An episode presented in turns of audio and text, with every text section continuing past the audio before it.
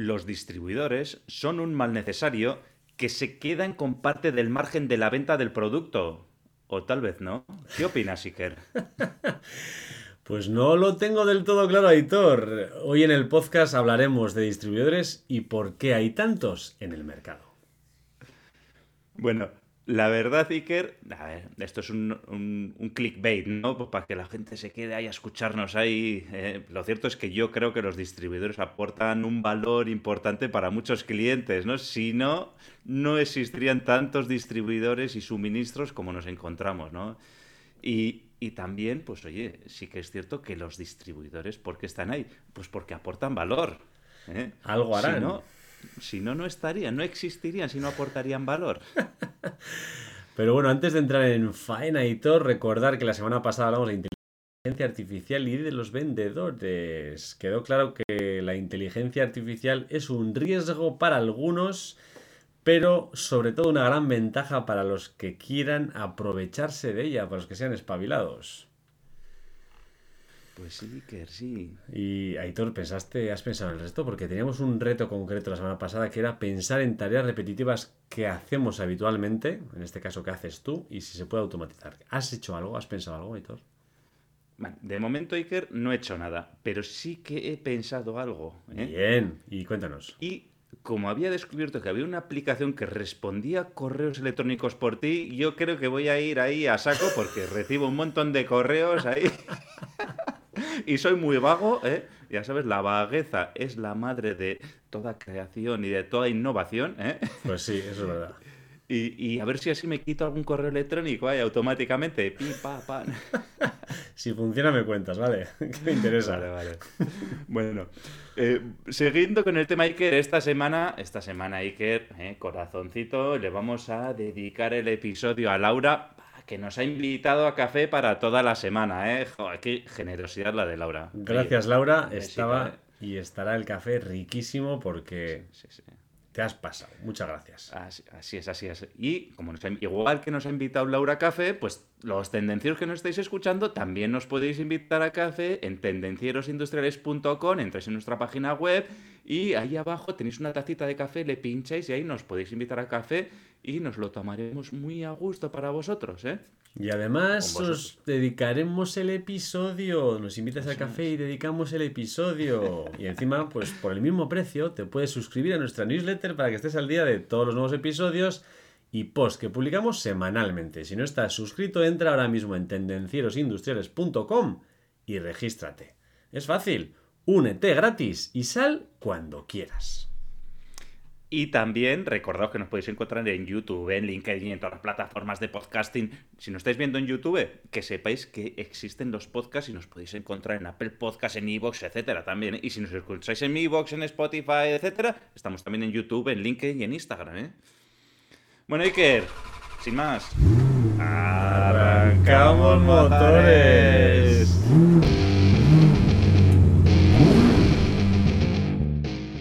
Tendencieros industriales, tecnología, productividad y ventas.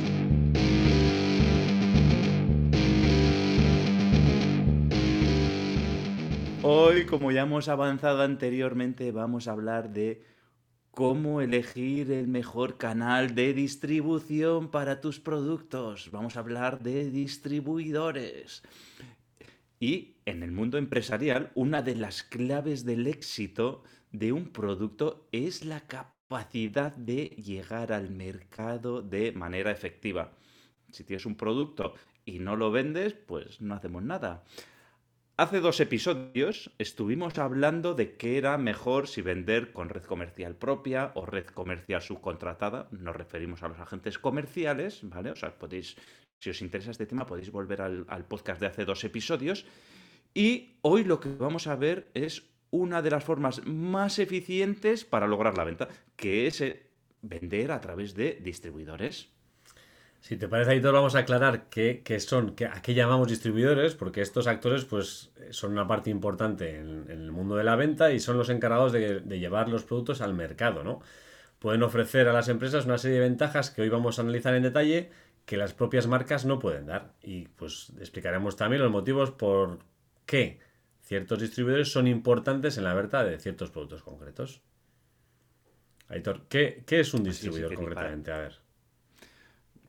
Pues sí, en, la venta Iker tenemos la venta directa, que es cuando el fabricante del producto o el fabricante del servicio, ¿vale? Vamos a llamarle fabricante, ya sea un producto o un servicio, hace, vende directamente al consumidor final, ¿vale? Sí. Y el distribuidor, lo que es es una empresa, un individuo, que lo que hace es comprar ese producto o servicio y lo pone a disposición de ese cliente final, con lo cual estamos metiendo un intermediario en, esa venta, ¿no? Del productor al consumidor. Y el distribuidor lo que hace es, pues, ¿qué es lo que hace? Pues aporta una serie de ventajas que veremos ahora enseguida eh, y, pues, da mayor flexibilidad, da mayor capacidad de llegar a los sitios, da mayor presencia en el mercado. Bueno, ahora lo veremos. Pues bueno, algunos de los roles y responsabilidades que tienen los distribuidores, pues incluyen, eh, por ejemplo, almacenamiento y logística. Pues almacenar productos en sus instalaciones y garantizar la disponibilidad en el tiempo que necesitan los clientes, pues es una de las funciones que tienen los distribuidores. Entonces podemos pensar en ellos cuando necesitamos almacenar o distribuir, eh, digamos, a corta distancia. ¿Qué más?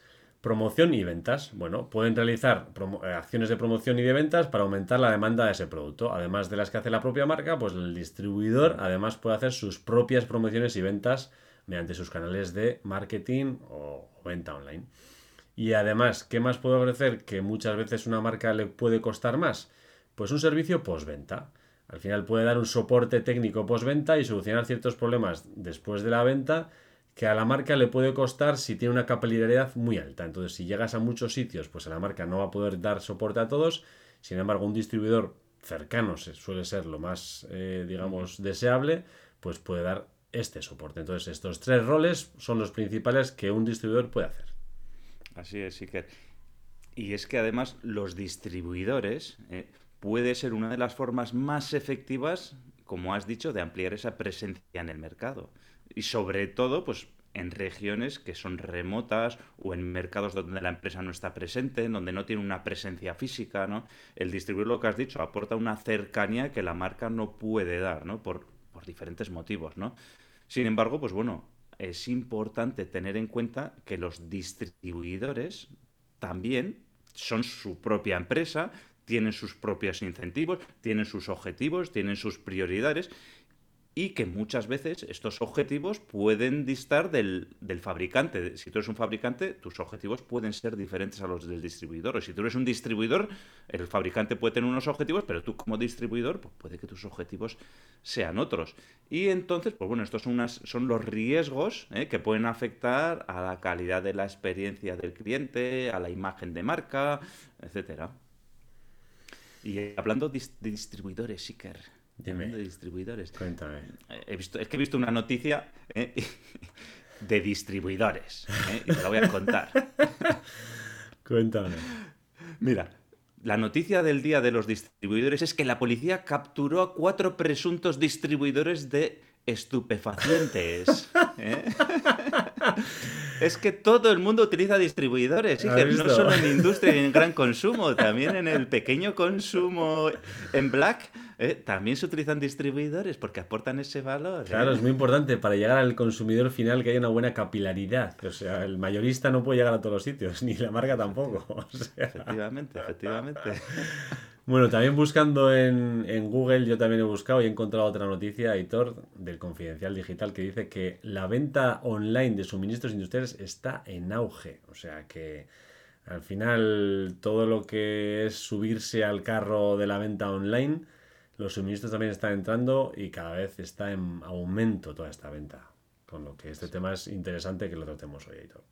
Así es. Y pues como tal nos hemos hecho una serie de preguntas importantes, ¿vale? Vale. Entonces, Iker, ¿cuándo vender por medio de un distribuidor? ¿Podemos responder a esta pregunta? ¿Cuándo? Podemos, claro que podemos. Eh, yo creo que es importante tener en cuenta estos factores de cuándo para poder decidir si interesa o no interesa. No siempre será, serán unas ocasiones concretas, ¿no? Eh, yo creo que una de las ideas importantes eh, de, para responder al cuándo es acceder a una red ya existente de clientes, ¿no? El distribuidor tiene su red de clientes, ellos atienden a, ciertos clientes distribuyendo otros productos Entonces, si ya tiene una base de clientes establecida, puede ser una forma muy rápida de expandir nuestro alcance y llegar a nuevos clientes porque ellos mismos los tienen ya. Con lo cual, bueno, creo que es una buena respuesta a cuándo. Claro, tú, Iker, te imaginas, ¿no? Creas tu propia empresa o tienes tu empresa y ¿a dónde voy a vender, no? Y pues ponte a buscar clientes finales o busca distribuidores que tengan esos clientes finales, ¿eh? Muy bien. Otro de los factores importantes a la hora de decidirnos por los distribuidores, pues también es la logística. ¿eh? Cuando utilizamos un distribuidor, pues de un lado el fabricante puede disminuir los costes de almacenamiento, ¿no? Digo, oye, en vez de yo tener un almacén muy grande para ir distribuyendo tal, pues puedo tener un almacén más pequeño y esos distribuidores son los que hacen de almacén intermedio, por, por decirlo de alguna manera, ya me entiendes, ¿no? No es, no es un almacén tuyo, pero bueno, ellos, tú les envías material, tus almacenes pueden ser más pequeños y luego ellos hacen ese, ese acopio de material, ese, ¿cómo diríamos? Esa... Em, ese stock, ¿no? ese stock, hmm. ese, stock, eso es. Y esto, pues bueno, puede mejorar tu logística y puede mejorar la eficiencia también en la entrega de productos, ¿no? Porque igual tú te has quedado sin material, pero el, distribuidor pues sigue teniendo ese material en stock y puede suministrar a esos clientes perfectamente. Otro momento en el cuando puedes usar distribuciones si no tienes pues tiempo o no tienes recursos. Si no tienes tiempo para dedicar a las ventas, no tienes recursos propios tampoco para dedicarlas, pues un buen, una buena idea puede ser apoyarte en distribución para hacerlo. Entonces, en el caso de que no tengas alguna de estas cosas, creo que es un buen momento para, hacerlo así. Sí. A ver, ¿dónde más nos aportan, nos pueden aportar los distribuidores, Iker? ¿Cuándo? Pues en la, en la promoción y en la venta de productos. ¿eh? Lo que hemos dicho antes, pues ellos tienen una serie de clientes a los que llegan, tienen normalmente un punto de venta, un sitio físico y ellos nos pueden ayudar a ser, en lugar de hacer directamente toda la promoción desde el fabricante, pues ellos también nos pueden ayudar a hacer esa promoción en esos clientes finales, en esos clientes a los que ellos llegan. Entonces, claro, eh, estas acciones de promoción van a estar súper dirigidas, por lo cual van a ser mucho más eficientes que ir a un público grande que no sabe si encaja, no encaja, etcétera, y va a ser por ese motivo mucho más rentable esta promoción y esta venta que hagamos a través de distribución. Y también lo hemos comentado antes, eh, cuando el servicio postventa es importante y no somos capaces de llegar a dar un servicio postventa que el cliente puede necesitar, pues es un buen momento para decidir encontrar un distribuidor especializado. Claro, si tú necesitas esta necesidad de atender postventa, pues requerirás unos conocimientos técnicos, una infraestructura técnica que ese distribuidor pues, pueda dar. Y por último, Iker, el último punto que tenemos, que es muy parecido al que hemos comentado el primero, ¿no? que es acceso a red de clientes, pues oye, eh, normalmente si esos clientes están en zonas lejanas, pues normalmente nos va a ser más difícil llegar a ellos, ¿no? Entonces, eh, los distribuidores claro, eh, tú tienes, normalmente en un fabricante, pues tienes la fábrica, la central en un sitio físico, etcétera, ¿no? O en un país, o en una provincia, en una ciudad, pero claro, si tú quieres llegar a zonas más lejanas, eh, igual, aunque tu radio de actuación sea un país, pero igual la otra ciudad está a mil kilómetros. Entonces, tú no puedes llegar hasta allí, pues utiliza los distribuidores. Si tienes un alcance nacional, dices, oye, quiero ir a otros países, ¿no? Y en esos países no tengo red comercial porque no tengo capacidad, porque están lejos, etcétera, pues puedes hacer uso de los distribuidores para ir a esos países, a esos otros países, ¿no? O sea, lo del remoto hay que ponerlo también en contexto, ¿no? Para unos remotos será una ciudad que está a 200 kilómetros, para otros será un país o un continente que está a, a 5.000 kilómetros, ¿no? Pero eh, en cualquier caso la idea es la misma, ¿no? Ir, llegar a, lugares donde eh, directamente no podemos llegar por distancia, porque Imagínate tú, ¿no? Pues para hacer una venta en un cliente que tenemos a mil kilómetros, pues si me tengo que hacer dos, un viaje en avión, ida, vuelta, eh, para una hora de reunión, pues eso no es rentable. Bueno, a no ser que sea un negocio muy gordo, pero a venta pequeña, pues por ejemplo, no va a ser rentable. Pues si tienes que viajar muy lejos a Hitor y bajas a mil kilómetros y coges aviones, yo lo que te recomiendo es que te lleves un libro y si quieres elegir un libro y no sabes dónde elegirlo, pues te recomiendo que lo hagas en nuestra biblioteca de tendencieros industriales. Si la encuentras en tendencierosindustriales.com barra biblioteca. Ahí tienes un montón de libros que puedes elegir para ese viaje tan bonito que vas a hacer. ¿Y qué vas a conseguir? Pues vender más y mejor, ser más productivo, mejorar tu marca personal y además son todas recomendaciones de gente que ha venido a nuestro podcast, con lo cual está garantizado la calidad. Bueno, ahora no todo van a ser ventajas, Aitor. También hay desventajas. Al final no puede ser, si todo fueran ventajas, siempre venderíamos a través de distribución, pero hay algunas desventajas, ¿verdad? Sí, efectivamente, Iker. Vender por distribución tiene muchas ventajas y de eso sabe mucho nuestro amigo Pablo, al que le mandamos un saludo. ¿eh? Hola Pablo. Pero también hay algunas desventajas, ¿eh? entonces bueno, vamos a verlas. Vale, pues eh, yo diría que una de las principales desventajas es la pérdida del control sobre nuestra marca. Al final, cuando delegas la promoción y venta de nuestros productos a un distribuidor, pues la empresa pierde ese control sobre cómo se representa la marca, sobre a qué clientes atiende esa marca. Digamos que delegas ese control y entonces, pues bueno, la ventaja es que no te preocupas de él y la desventaja es que pierdes ese control.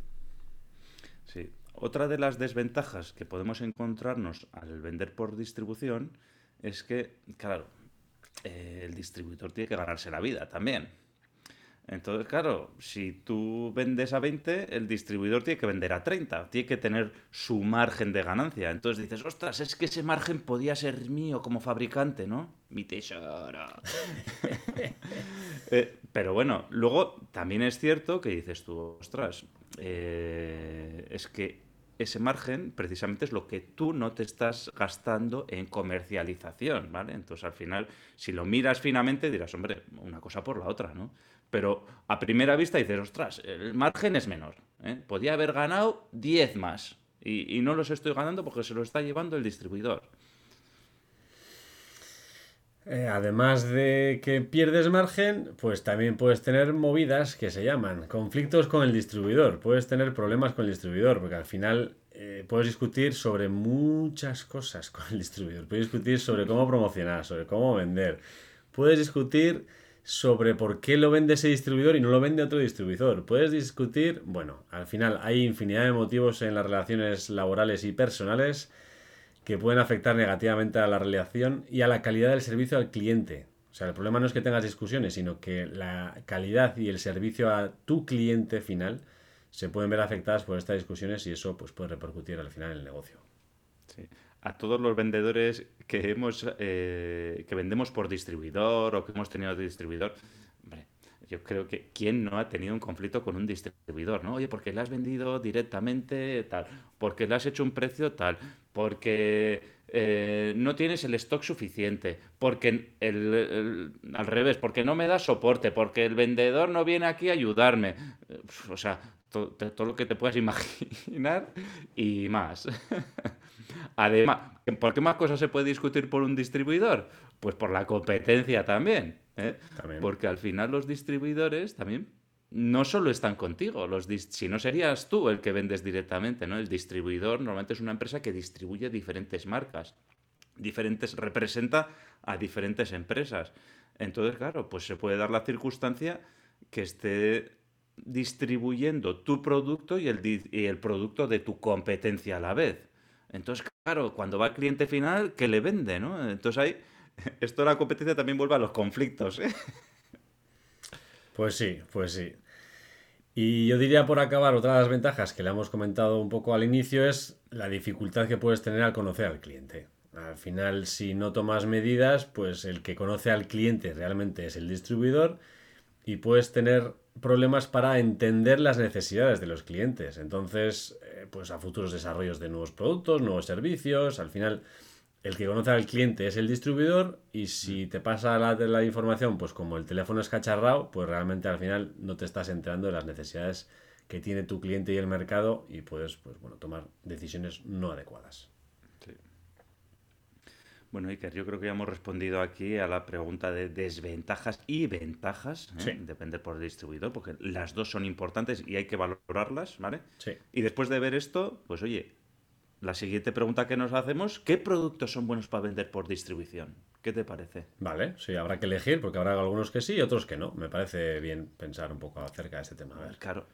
Entonces, bueno, mm, lo primero que se me ocurre a mí es que cuando tú tienes un producto y requieres un alto nivel de servicio localmente, ¿vale? Que no puedes dar ese servicio en remoto, o incluso que por capacidad como fabricante no puedes darlo, ¿vale? Porque tú tienes las personas, eh, las personas en tu empresa sois las que sois y necesitas un servicio al cliente, una atención, pues bueno, a esos productos van a requerir de una venta a través de distribución que te ayude a dar ese servicio al cliente, localmente, sobre todo cuando hablamos localmente. Pues estoy de acuerdo. También creo que hay otras ocasiones en las cuales es importante tener en cuenta contar con distribución cuando tienes productos que tienen un alto coste de almacenamiento. Almacenamiento, manejo al destino final, transporte. Bueno, al final, productos de alto volumen, por ejemplo, como puede ser la construcción, o productos de pues, delicados o productos, digamos, que tengan un coste alto de almacenamiento final y transporte, pues es, es interesante valorar el tema de hacerlo vía distribución. Sí, por ejemplo, la construcción, ¿no? Que eso va casi todo vía distribución. Bloques de bloques de hormigón, ladrillos, cemento, sacos de cemento ahí a punta pala. Sí, sí. Bueno, más cosas, Iker, pues los productos commodities, ¿no? Los productos commodities, que son productos de venta a saco, que el valor añadido que puedes ofrecer pues no es muy grande, ¿eh? Que el mercado es amplio, que es diverso, que se venden a través de todos los canales. Pues para este tipo de productos commodities, pues la venta de distribución está muy bien, viene muy bien porque es un, valor añadido que ellos pueden dar dentro de su gama de productos. Y sin embargo, pues para hacer una venta directa, pues es un poquito más complicada, ¿no? Pues por la logística, por los precios, por los márgenes, etcétera, ¿no? Otra, otro punto a tener en cuenta son con productos de alta rotación y demanda constante. Pues eh, yo qué sé, si estamos hablando de tornillería, de racorería, de pues eso, de productos que tienen un volumen alto y hay una demanda constante y pues eh, requieren una alta rotación, yo creo que la distribución es un, una buena idea a tener en cuenta. Sí, lo que hemos comentado antes, esto iría ligado a los, a los commodities de que hemos comentado. Y por último, para mí es de los puntos más importantes, pues productos que requieren una presencia local o regional para llegar a los clientes. Al final es ahí donde aporta el valor diferencial el distribuidor.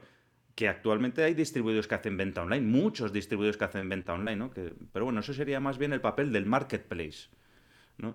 Pero eh, para vender online, el fabricante también lo podría hacer vender online, ¿no? Pero para vender físicamente a nivel local, etcétera, pues ahí es donde el, distribuidor local o regional pues puede hacer, desde mi punto de vista, un altante, ¿no? Y, luego una cosa que nos hemos dejado también, el hecho de que el distribuidor también puede agregar diferentes productos para dar un mayor servicio a, a ese cliente final, que ese es uno de los puntos que se nos ha olvidado poner. Entonces, bueno, por comentar, pues bueno, a nivel de distribución, pues bueno, sectores de alimentación y bebidas, productos farmacéuticos, productos electrónicos, materiales de construcción, eh, productos para la industria, ferreterías, etcétera. Pues bueno, ahí nos podemos encontrar eh, un montón de, de segmentos industriales donde la venta por distribución es muy común. Bueno, y que siguiente pregunta, a ver. A ver, ¿qué más preguntas tienes por ahí? A ver, siguiente pregunta. Esta es muy interesante. ¿eh? Porque está bien los productos que son buenos para la distribución, las ventajas, están bien las desventajas. Pero bueno, vamos a, vamos a donde el distribuidor, vamos a negociar con el distribuidor. Oye, llévame mi producto, qué tal, qué cual. Y en esa negociación que vamos a tener, ¿qué es lo que un distribuidor puede pedir a un fabricante para comercializar su producto? Y así nos preparamos para esa entrevista. Una buena pregunta, Hitor, porque claro, hasta ahora con lo que estábamos contando parece que tú tienes una marca, vas al distribuidor y dices, encantado de mm, distribuir su marca, pero claro, tiene que encajar tu marca con la estrategia del distribuidor, ¿no? No cualquiera va a querer distribuir una marca cualquiera. Entonces, al final el distribuidor va a poner una serie de requisitos y dependerán pues de la industria y del tipo de producto que, que quieras distribuir. Pero algunos, digamos, que puedes encontrar en general en todas las industrias y en todos los distribuidores, pues pueden ser pues, los que podemos comentar a la continuación. Uno de ellos es la información detallada del producto. al final el, distribuidor necesita pues conocer todos los datos del producto, especificaciones técnicas, características, qué ventajas, qué desventajas. Necesita tener, digamos, un DAFO, un, un, digamos, un análisis profundo de los productos que van a distribuir para ser capaces de defenderlos en el cliente. Otra de las cosas que tenemos que hacer, Iker, cuando vamos a, cuando vamos a proponer nuestro producto o servicio al distribuidor, es que tenemos que tener una política de precios clara. O sea, si no lo tenemos pensado, más vale que lo pensemos antes de ir a hablar con ellos. Y cuando hablamos de política de precios, digo, oye, pues vamos a tener un precio de tarifa, un precio de venta al cliente. Vamos a ofrecer una serie de descuentos a los distribuidores. Estos a su vez probablemente tengan que ofrecer otra serie de descuentos a sus clientes o no. ¿Cuáles van a ser los márgenes del beneficio en los que vamos a trabajar? Eh, ¿Qué términos de pago vamos a tener? No es lo mismo pagar al contado que pagar a 30 días o a 60 días. Y otra de las cosas que también suele ser muy habitual con, el, con los distribuidores es el tema de rappeles a final de año, ¿no? Oye, pues si llego a un volumen de ventas, ¿qué bonificación adicional me puedes dar? Etcétera, ¿no? Entonces, la política de precios es una cosa muy importante que todo distribuidor va a pedir al fabricante de, al fabricante de productos o servicios, porque esto también, insisto, puede ser aplicable a productos, pero también es aplicable a servicios. Dentro de las condiciones de venta, pues hay otras condiciones de venta, además del precio, que también es importante tratar, y son las garantías y el soporte técnico, ¿no? Al final tenemos que tener clara cuál es la política de devoluciones. ¿Vamos a aceptar cualquier devolución del distribuidor? No. ¿Qué servicio postventa? ¿Quién hace la asistencia técnica? ¿Cómo se hace? ¿Hasta dónde llega uno y hasta dónde llega el otro? ¿Quién da soporte? Bueno, pues todo lo que tiene que ver con las garantías y el soporte técnico es un tema importante también a tratar y que el distribuidor va a necesitar tenerlo claro antes de decir. El siguiente tema, Iker, yo esto también con muchos distribuidores me ha tocado discutir también por este tema. Y es que, claro, yo te voy a llevar tu marca, pero ¿qué me das tú a cambio? ¿Eh? ¿Qué es lo que me gustaría tener a cambio de yo llevar tu marca en mi región local? Pues hombre, lo que me gustaría es, voy a hacer promoción de tu marca y no me gustaría tener competencia de otros distribuidores. ¿Eh? O sea, después de que yo me molesto en hacer ese trabajo de promoción, si luego viene otro distribuidor que está aquí a lo que no ha hecho nada y se lo ofrece un poco más barato, porque precisamente no tiene los gastos que tengo yo de hacer la promoción, pues eh, claro, eso no me va a hacer ni pizca de gracia. Entonces, te voy a pedir como distribuidor una cierta exclusividad en un área geográfica, en un segmento de mercado, en, alguna zona donde yo voy a hacer esa actuación de promoción, te voy a pedir una serie de exclusividad. ¿Por qué? Porque si no, luego va a venir otra empresa que no va a haber hecho la promoción, que incluso puede estar hasta comprando mejor que yo o no, pero como no tiene esos gastos de promoción, pues sus márgenes pueden ser más pequeños. Digo, ah, como ya está la venta hecha, me han pedido, tú que le has dado 100, pues yo 95 y ya está. Entonces, pues bueno, este es uno de los factores que muchos distribuidores vamos a pedir a los fabricantes. ¿eh? Yo quiero pues una serie de exclusividad. Un punto importante que hay que tener en cuenta cuando hablas con distribuidores que tienes que tener un compromiso a largo plazo.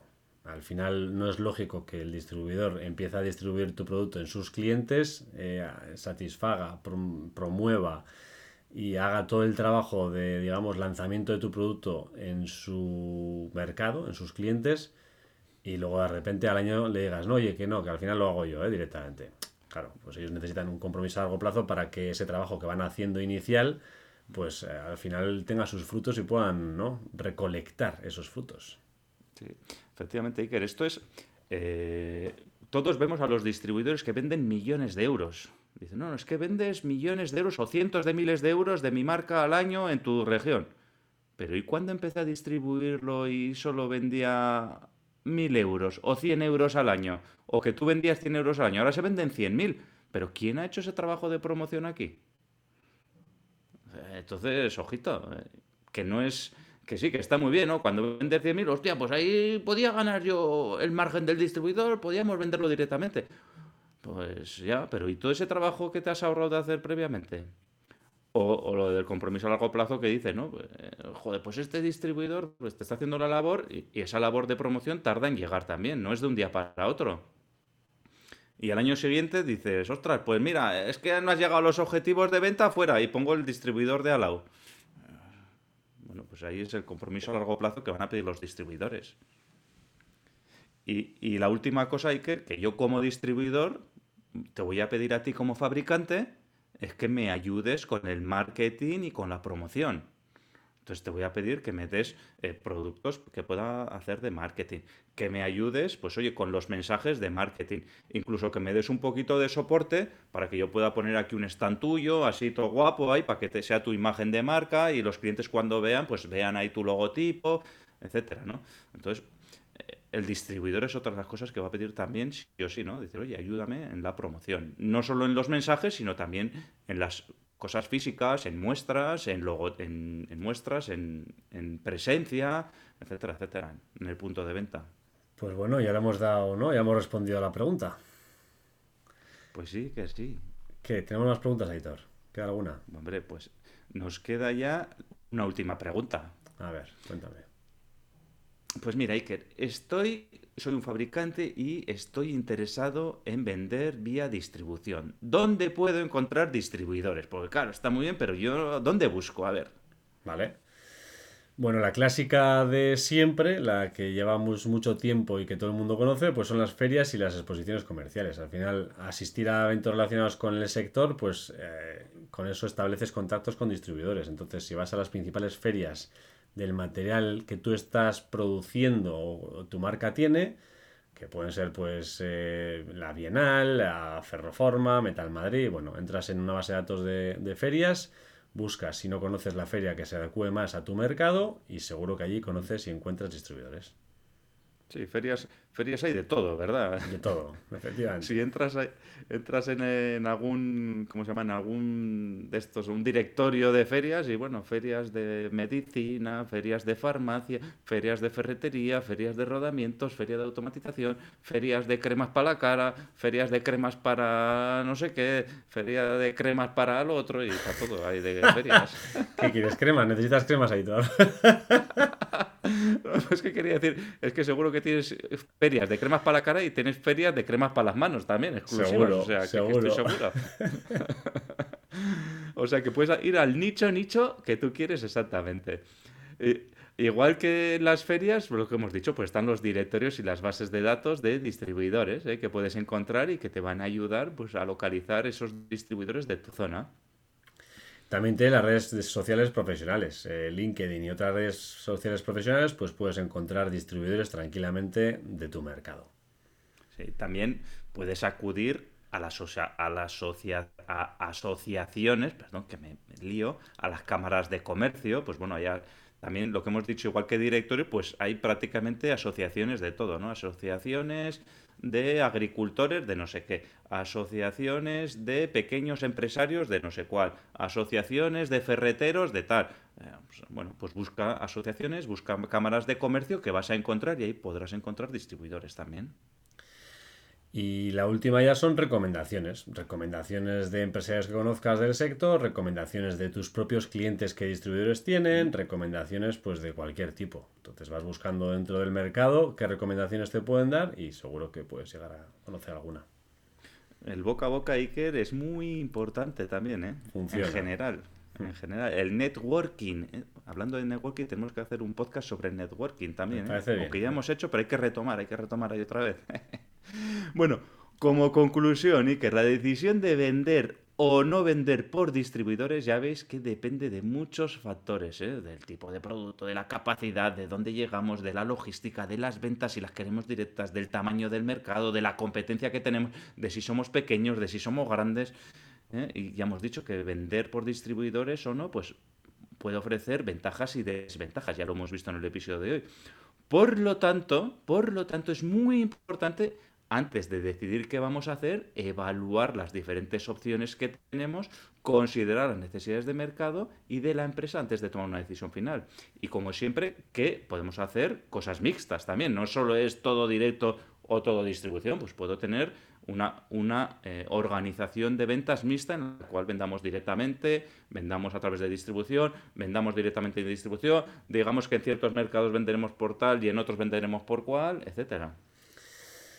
Pues sí, ahora que has dicho además todo este tema de que podemos tener una, digamos, distribución mixta, una venta mixta, pues el reto de esta semana, si te parece, Aitor, podía ser, pues bueno, eh, vendes directamente, vendes a través de distribución, haces una venta mixta, valora la gama de productos que tienes tú o tiene tu empresa y piensa en qué condiciones, en qué situaciones interesa que vendas directamente o interesa que vendas vía distribución. Valóralo.